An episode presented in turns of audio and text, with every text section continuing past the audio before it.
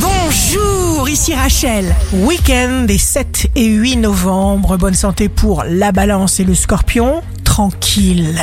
Des situations nouvelles viennent à vous ayez confiance. Les signes amoureux du week-end seront la Vierge et les poissons. Il y a des signes dans l'air. Ouvrez les yeux et votre cœur. Les anges sont partout. Les signes forts du week-end seront le Capricorne et le Bélier. Ce sont les petits efforts minutieux et quotidiens qui amènent très loin.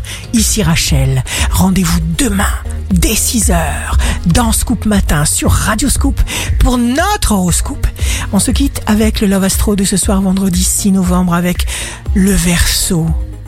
Un baiser est comme un verre de vin. D'abord un, puis un second, et puis un autre encore, jusqu'à ce que nous tombions d'ivresse. La tendance astro de Rachel sur radioscope.com et application mobile Radioscope.